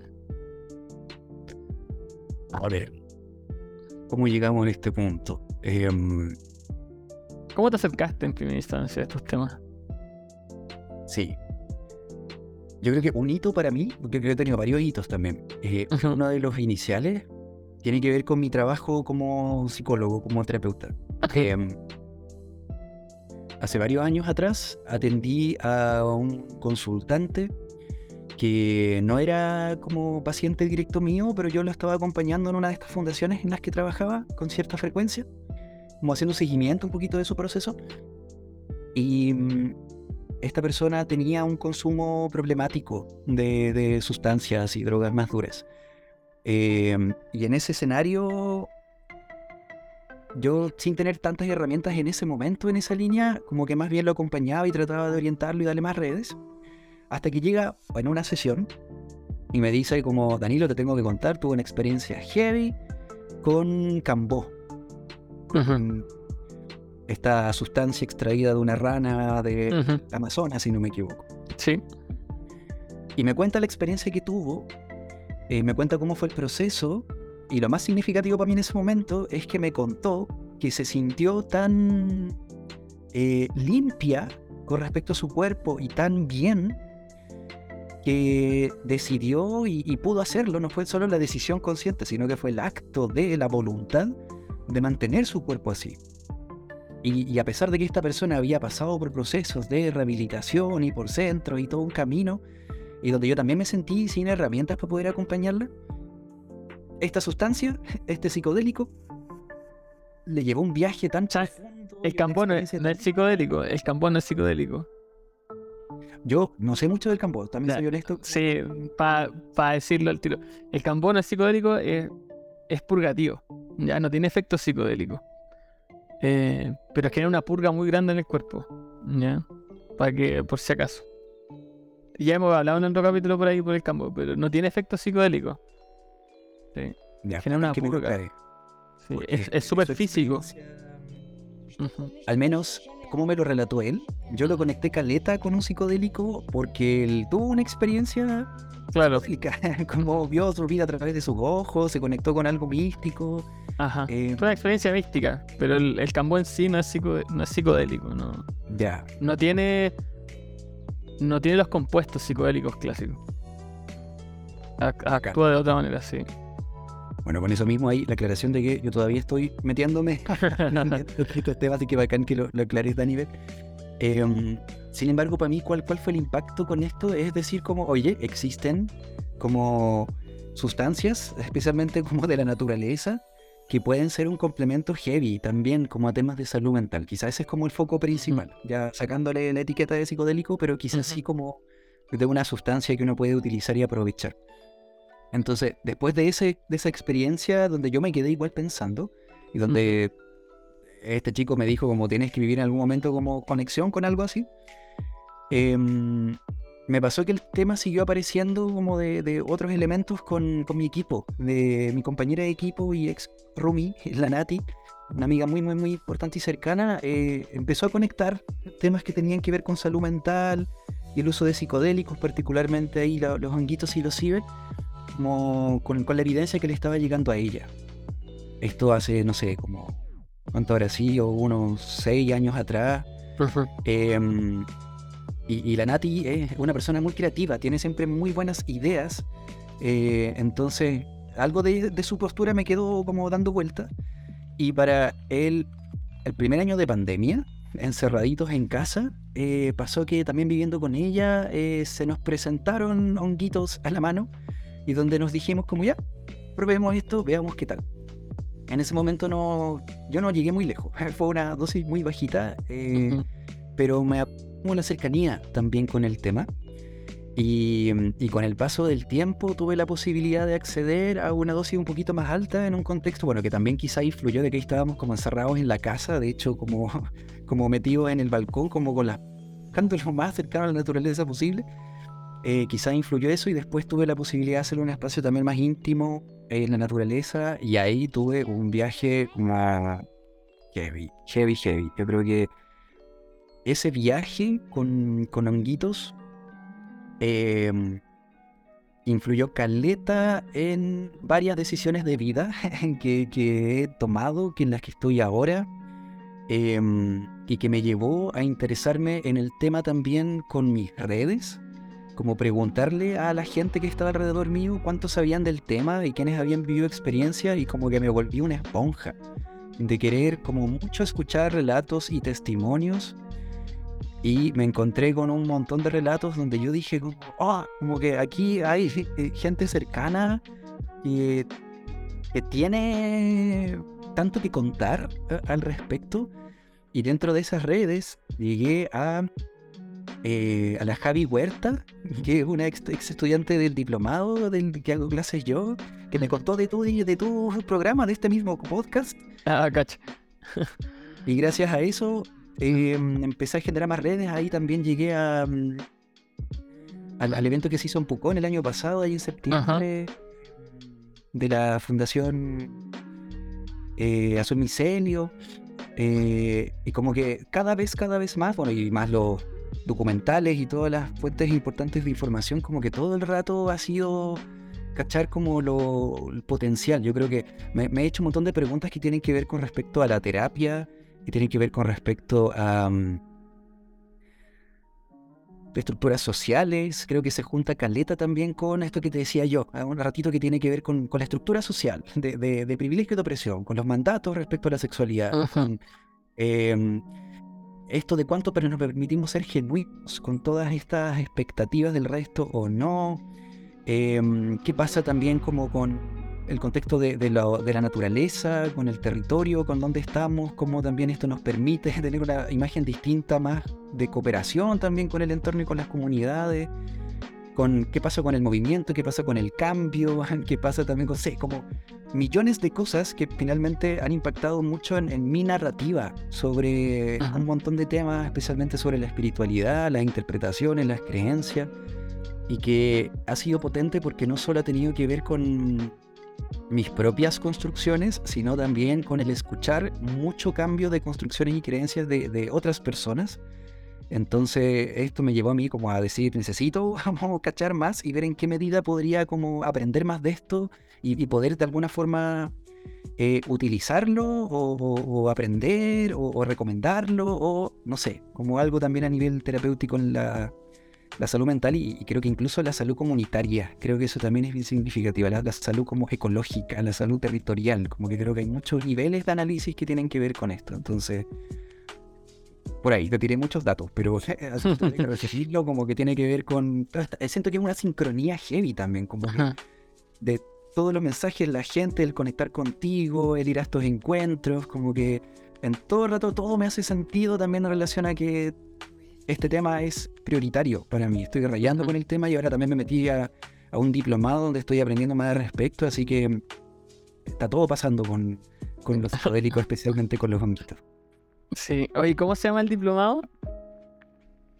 Eh, el que yo estoy de estudiante se llama Diplomado Internacional en Estudios Multidisciplinarios de Psicodélicos y Psicoterapia Asistido con Psicodélicos. Tiene un nombre Tremendo nombre. amplio de la Fundación ECO con la Ajá. Academia de Psicología y Bienestar. Eh, es de Chile principalmente, pero tiene igual docentes de otros lados. Súper. Te lo hago mencionar porque se viene ahí también entrevistados de ese diplomado, sí o sí, para saber en qué está ese diplomado, que nos cuenten más. Pero, ¿cómo ha estado tu experiencia aprendiendo más al respecto? Me tiraste de todo, pero en lo personal, ¿qué crees que es lo más, lo más transformador a nivel personal y cotidiano en ti? Con respecto a, a la ingesta de psicodélico y a, a profundizar en ello. Em, a ver, dos cositas. Como primero respecto al diplomado, em, yo lo estoy disfrutando caleta. Como que creo que yo partí mucho desde lo más eh, testimonial con respecto a las experiencias de, de personas sobre sus acercamientos con el tema y también desde lo experiencial.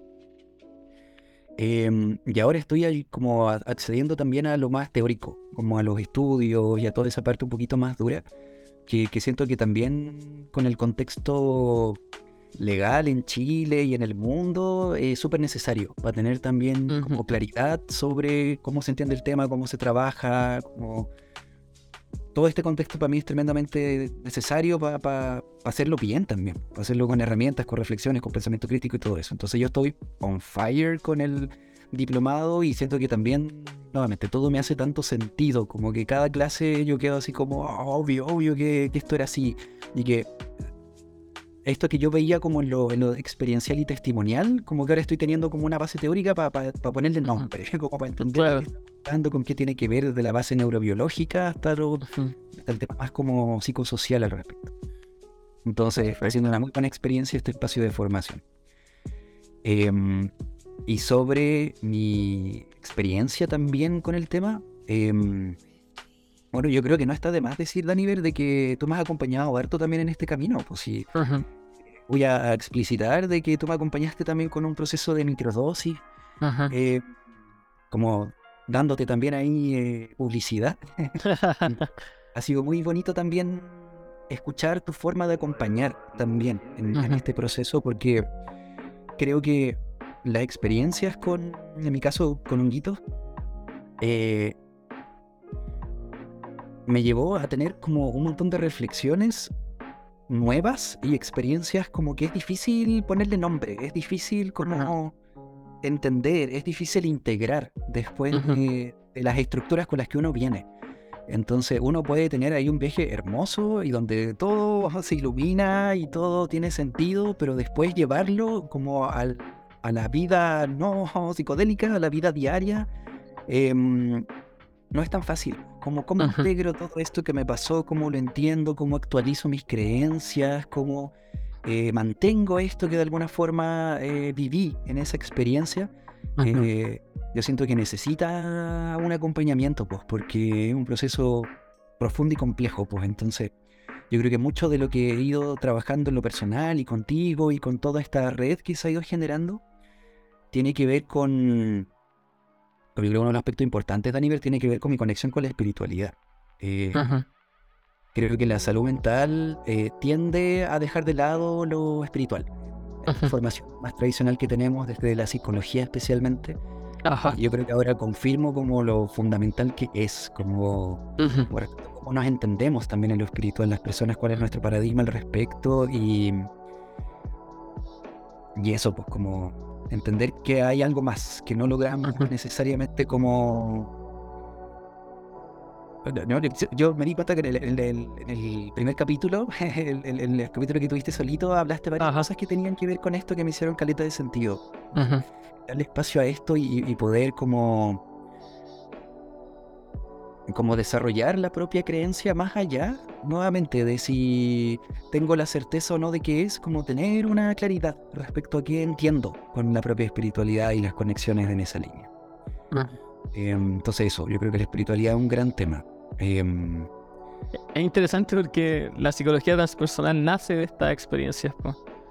Como que los psicólogos están en lo, en lo humanista, en, en- en el psicoanálisis, y de repente se, se empiezan a poner a tomar psicodélico y dicen, oye, parece que nos faltaba la espiritualidad. po".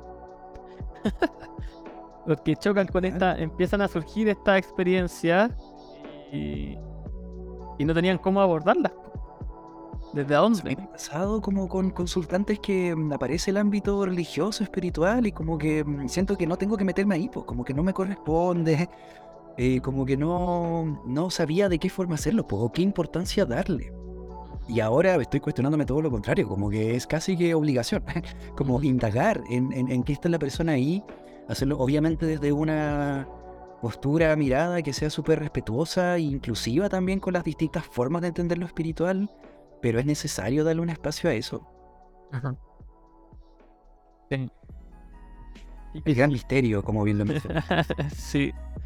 Aguanta el gran misterio. Sí, es interesante porque eh, las personas. A ver, ¿cómo lo explico? Jung hablaba que una persona no puede ser atea en el sentido de que no exista el Dios para él. Porque plantea que Dios para nosotros es lo que tiene que ver con una escala de valor. Lo que sea importante para ti es tu Dios. si para ti es importante la plata, la plata es Dios. Y si tú te mueves en relación a la plata y tu ética se mueve en relación a la plata, ese es tu Dios. como que no. no em, es como el paradigma o, la, o las creencias que nos mueven. Y todos tenemos esas creencias. Solo que nos, de repente estamos tan inmersos en ellas que no, no nos damos cuenta. Entonces entrar en ese territorio y empezar a reflexionar sobre todo. ¿Por qué estamos aquí? ¿Quién soy? ¿Qué implica la sociedad? ¿Qué implica yo en la sociedad? ¿Qué implica la forma de relacionarnos? Y creo que muy bien como en, el acompañamiento que tuvimos salieron todas esas reflexiones. Los psicodélicos invitan a reflexionar sobre eso. Como que abren ese espacio, te muestran esta experiencia y te llevan a, empezar a cuestionarte todas esas cosas que mucho tiempo dimos por, por hechas nomás. Como, ah, ya, así. así funciona nomás. De, hecho, Dani, como quizás voy a conectarlo con la sexología, porque la forma en la que yo trabajo desde el ámbito de salud sexual, desde terapia sexológica, eh, va muy en la línea de todo lo que acabas de decir, pero yo lo he aprendido en ese ámbito, como en entender cuáles son las construcciones, cuáles son los paradigmas que tengo respecto a mi cuerpo, a los estereotipos de belleza, a las prácticas sexuales, a lo que está bien, a lo que está mal, a mi identidad sexual, a todos estos mandatos que conversábamos al principio. Como que yo creo que tengo súper pulido, como el entender que las personas tenemos creencias que están fundamentadas en construcciones socioculturales, en contextos históricos, políticos, y que obviamente todos influyen qué tan genuino me siento con mi sexualidad, con cuánto me permito vivirlo, explorarlo y, todo eso. Eh, entonces creo que eso lo tengo súper claro y lo hago así. Pero me pasan dos cosas. Pues lo primero es que el momento de Em, y como identificar las creencias puede ser relativamente fácil dependiendo de la historia de cada persona, pero actualizarlas y poder como transformar estas creencias que son dañinas o que me limitan o que me hacen sentir mal hacia creencias que sean saludables y llevarlas a la práctica y sentirlo en el cotidiano, no es tan fácil porque tenemos estructuras a veces tan rígidas o de tantos años funcionando o no sé, conexiones neuronales que ya llevan tanto tiempo sucediendo así de que es un tema difícil, pues, cómo efectivamente llevo a cabo estas actualizaciones de creencia. Entonces eso es lo primero, como que yo veo que desde la sexualidad, también desde la sexología, eh, los psicodélicos pueden ser un, un, gigante a la hora de ir mirando y actualizando todas estas construcciones que uno tiene sobre un montón de temas vinculados a la sexualidad. Y lo otro es que em, en esta misma sintonía como del impacto de los psicodélicos... Oh, espérate, antes se me olvide con lo que decir, con lo, lo que decir de la sexualidad y lo psicodélico. Que alguien me comentó en Instagram eh, que me dijo que su pareja, desde que probó los hongos, se conectó como con el tantra. Y que él, esa, su pareja no, no, como que no disfrutaba de la sexualidad con todo su cuerpo. Y que desde que probó los psicodélicos, como que desarrolló mayor sensibilidad en todo su cuerpo. Y que, y que su sexualidad se transformó por completo. Solo con una ingesta de es heavy, Dani. De hecho, yo creo que también ese es un gran tema, pues, como todo lo que tiene que ver con el cuerpo, con la respiración, con el sentir. Uno de los trabajos que tú me hiciste tenía que ver con conectarme con los pies, simplemente, con solo estar consciente de eso. Y creo que también ahí los honguitos llevan mucho, o los psicodélicos en general, también como a, a conectar con eso. Era un poco lo que decías tú, pues, como hacerse estas preguntas y al mismo tiempo tener un escenario neurobiológico y y emocional y, espiritual y en todos los ámbitos que también faciliten el, poder llevarlo a cabo, pues como lo que tú dices, pues, como poder generar este cambio. Em, salir de esta zona de confort, atreverme a hacerme estas preguntas y generar este movimiento. Porque de ahí yo creo que los psicodélicos tienen un potencial gigante en muchas áreas, incluyendo la sexología. Sí, estoy de acuerdo. Y creo que es importante, como decía, el tema de la integración. Como la integración psicodélica yo creo que es el camino, como porque está la experiencia que yo, creo que cualquier persona que ha tomado una buena dosis de psicodélico está completamente de acuerdo en que la experiencia es, es magnífica, o sea, como que no, no puede pasar desapercibida. No, no he conocido a nadie que tome una ingesta grande, bien, bien, con un buen set and setting, que la experiencia pase desapercibida en su vida. Pero ¿qué pasa después? Yo creo que esa es la gran pregunta y algo que se tiene que empezar a, a abordar, sobre todo en esta época en que mucha gente está empezando a probar psicodélicos por primera vez. Y algo que he conversado con muchas personas, que es la integración. Y de hecho es parte de lo que quiero empezar a hacer este año y ofrecer este año, que es integración psicodélica y encuentros de integración psicodélica. Creo que eh, es, muy, es muy importante empezar a hacer este, este trabajo. Y los amigos de Recuerda, los voy a mencionar, los amigos de Recuerda, están, que es el Felipe, que hice un capítulo que es como uno de los capítulos más escuchados, que es Hackeando la Realidad. Eh, Felipe creó una plataforma que, se llama Recuerda Club, en donde está enfocado también la integración psicodélica. Eh, tiene un proceso que está todo gamificado, en donde se va aprendiendo distintas eh, etapas, se van pasando distintas etapas, muy entretenido. Es como una página web videojuego, en donde se van pasando distintas etapas eh, en la integración psicodélica. Y que sirve para cualquier persona, no solo personas que han em, tomado psicodélicos, pero está muy enfocado para eso, como para ir integrando esta idea de la conciencia, la meditación y pasar a la acción, porque como tú decías, pasar al movimiento a generar ese cambio, porque muchas veces los psicólogos nos muestran muchas cosas que, que podríamos hacer distinto, pero ese primer paso, ese, ese, ese impulso, no sucede. Entonces, ese, ese impulso, ¿cómo, ¿cómo efectuamos ese impulso? Yo creo que ahí está la integración. Absolutamente. Como que importante, sí. El tema de la cómo integro toda esta experiencia tan heavy que me ocurrió. Como a mí me ha pasado también, como desde mi propia experiencia de los relatos de otras personas, como que cuánto de esto que viví está es real o no es real o me lo inventé o, es importante o no o como que en ese momento era todo súper claro pero ahora que salí de ahí no sé qué tan claro es porque lo aterrizo a esta realidad y no sé cómo aplicarlo como es heavy igual ese proceso como de cómo me lo llevo absolutamente. Sí, completamente. Y creo que ahí está todavía un área inexplorada. Eh, que queda mucho por delante para decir al respecto. Sí. Eh, pero cuéntame. Sí, perdón. De que. Mm, ¿Está ahí en la hora? ¿Estaba pensando ahora? No, no, no. Estoy... Ah, ya. Sí, pero no, no, acá también que no quería que se me fuera una idea, y es que esto que te mencionaba yo ahora tenía que ver por un lado con la, con la espiritualidad y con la integración de ese proceso. Y me estaba dando cuenta que se me estaban olvidando un par de cosas importantes también que tienen que ver como con mi conexión eh, ahora con, los mismos psicodélicos.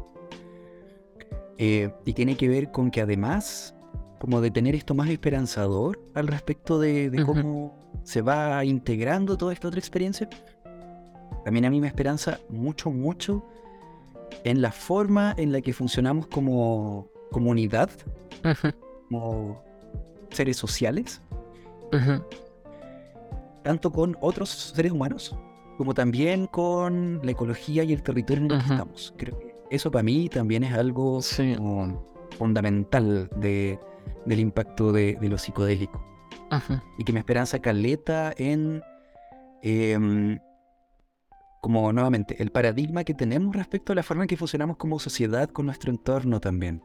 Creo que hay algo que, también, bueno, dentro de la sexualidad lo, trabajamos harto con nuestro equipo y tiene que ver con estos modos más patriarcales de funcionar, como muy centrado en la competencia, muy centrado como en, en no sé, pues, en el capitalismo, muy centrado en un montón de estructuras que nuevamente nos hacen no cooperar, no... Eh, generar estructuras sociales que nos permitan apañarnos y cuidarnos.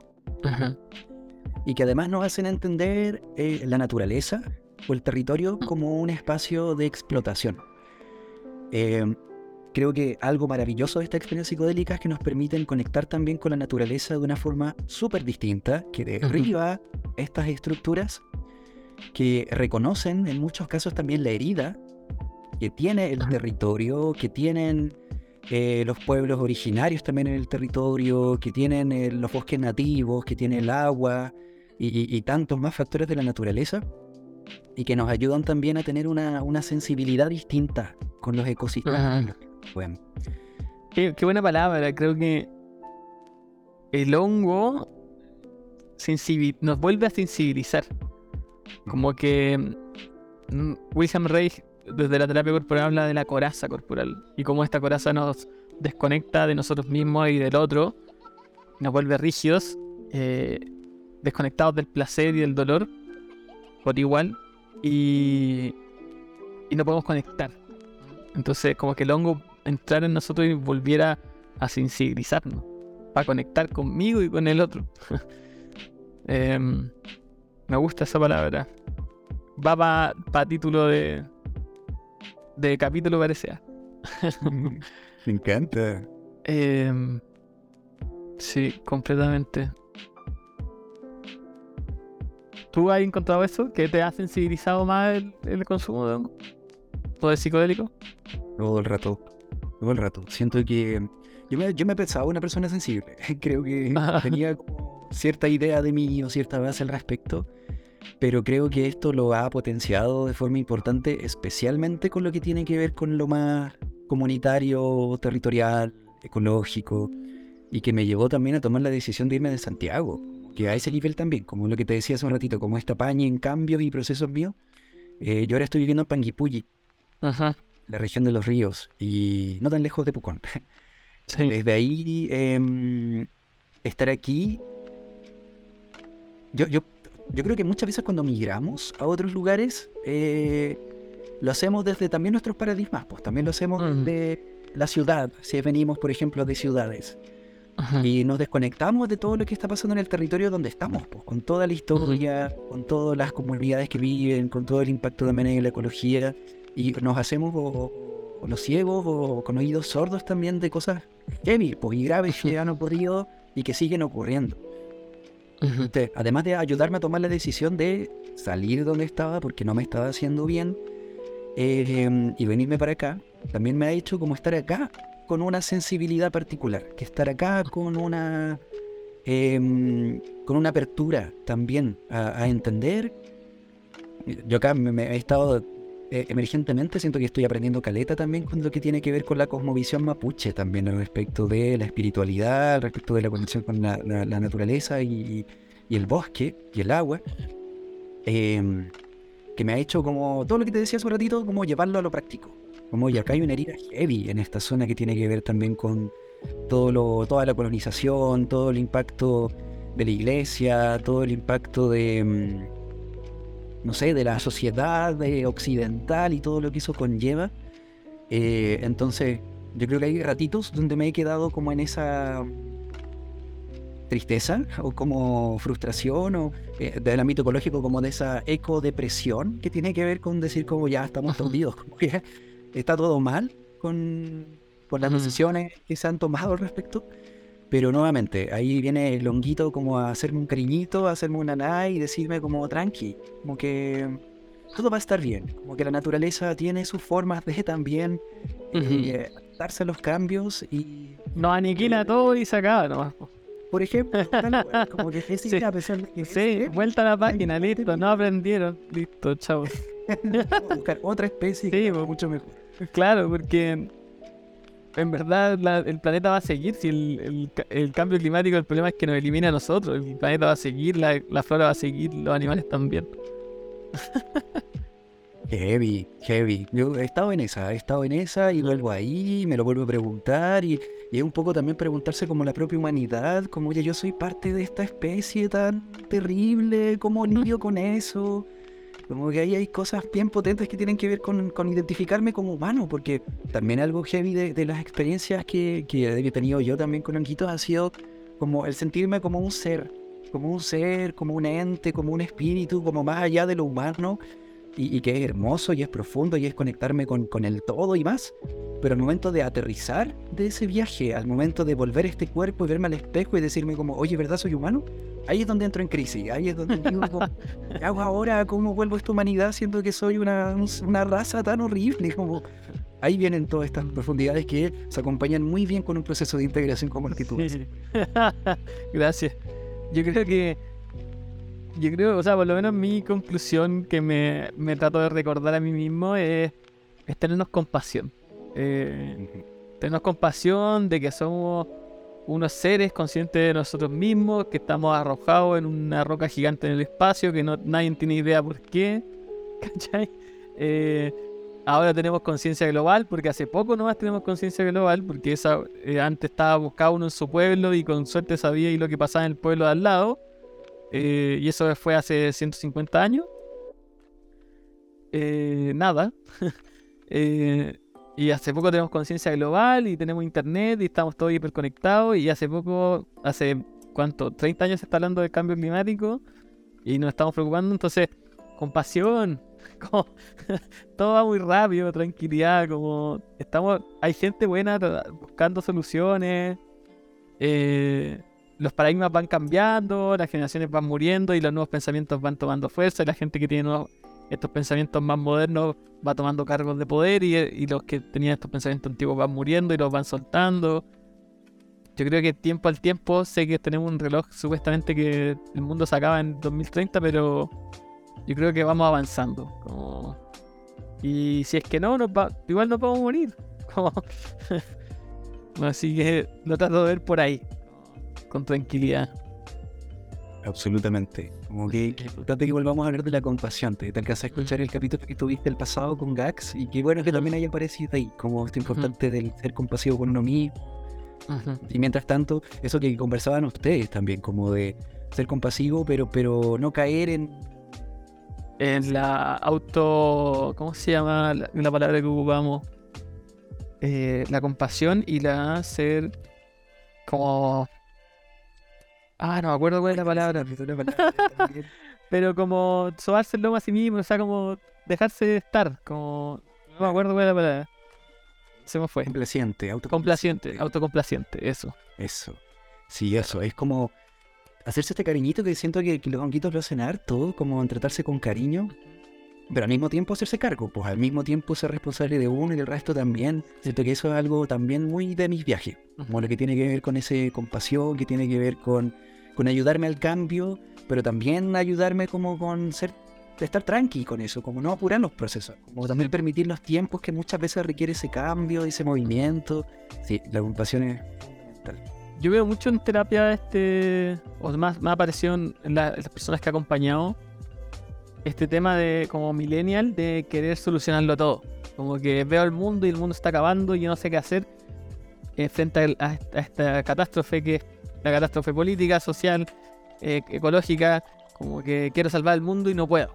Y, y ya. colapso, y sí, ahora ya, entonces colapso con eso y, y me da ansiedad y me deprimo y estoy encerrado en la casa viendo el celular todo el día scrolleando. Entonces, como, loco, calma, como enfoquémonos en lo que tienes control. No tienes control de nada de eso. Hay gente buena que está tratando y capaz que está haciendo lo suyo. Entonces, concentrémonos en tu trinchera. ¿Cuál es tu trinchera en este momento? Eh, sabéis que no puedo dormir, o sabéis que no, no tengo plata, o no estoy, no estoy pudiendo trabajar en, algo estable o que me guste. Entonces, enfoquémonos en eso. En tu salud física, mental, en tu estabilidad susténtate tú primero. Como pasamos por eso. A lo mejor si logramos que durmáis bien, que tengáis una vida más o menos saludable, vais a tener la energía y la capacidad para empezar a moverte y buscar otra trinchera más grande. Pero enfoquémonos primero en tu trinchera. Y, y pasa mucho. Está pasando, caleta, lo veo mucho. Eh, y yo creo que parte de eso es, es, es por esta misma hiperconectividad de poder estar al tanto de todo lo que está pasando en el mundo y que, y que de repente si te vayas en esa está la cagada en todos lados. si empezáis a verlo con eso, Súper fácil atraparse sí, pues está la cagada en todos lados. Pero yo creo que también ahí entra el algoritmo, al algoritmo al que me quiero meter, como a qué le estoy dando atención y a qué le estoy dando like. Eh, yo siempre, en ese caso, disculpe el autorreferente, pero siempre estoy tratando de darle like como a las últimas tendencias en tecnología, a los últimos descubrimientos, como qué, qué está pasando de bueno? ¿cachai? ¿Qué está haciendo la gente buena y capaz para solucionar cosas, ¿cachai? Em, así que eso. Oye, ya se me ya llevamos casi dos horas o más, yo creo, no sé, o dos horas por ahí. Em, tengo que ir cerrando. Y atiendo como en 15 minutos. Oh. Eh, así que Bueno, paso el dato, si quieren tomar terapia, acompañamiento microdosis, terapia breve, eh, se sienten estancados eh, creativamente. Yo, me encanta cómo acompañar procesos de, de creatividad, de empezar a moverse o de integración psicodélica, como les comentaba. Me pueden hablar al Instagram. Eh, y para ir cerrando, Danilo, una- alguna recomendación, algo que queráis compartir con la gente, sea un libro, un podcast, una banda de música, una película, lo que tú queráis. A ver, qué, buena pregunta. Em,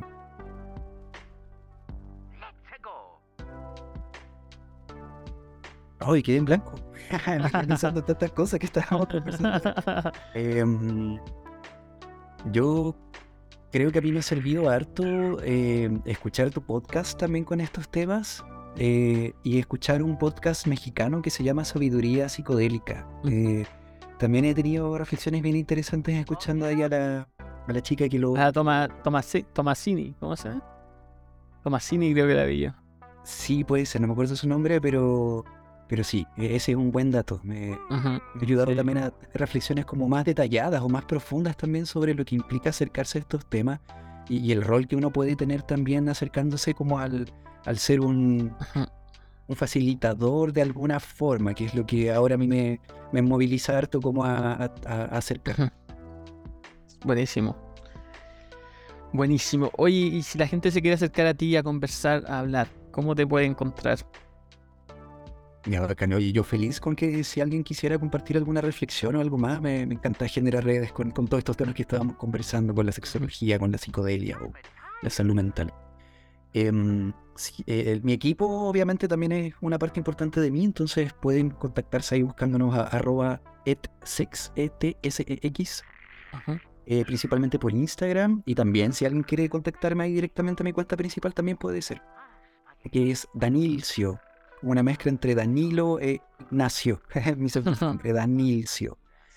Em, yo no sé si ahora mm, esté como con la tranquilidad o todo el conocimiento como de acompañar procesos todavía, como que también estoy con muchas preguntas acerca de cómo hacerlo, entonces no, no me propondría así como alguien que trabaje en el tema, pero sí con muchas ganas de seguir escuchando relatos y generar redes y hacer cositas. Así que también bacán si puedo ser una red para alguien que lo necesita o por alguna institución en todas estas conexiones de temas que estábamos conversando. Súper. Ahí, como siempre, voy a subir la carátula del capítulo y van a estar las redes sociales de Danilo, la recomendación. Así que, por si quieren buscarlo, me siguen en Instagram, arroba y ahí van a encontrar toda la info de Danilo y de todos los invitados.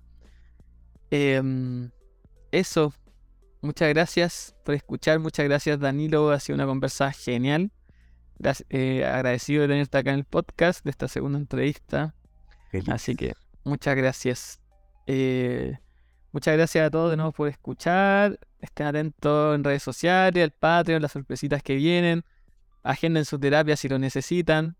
Y nos estamos escuchando en el siguiente capítulo. Esto no para, esto no para. Eso, cariño, Dani, mil abrazos. Chao, chao. Chau, chau.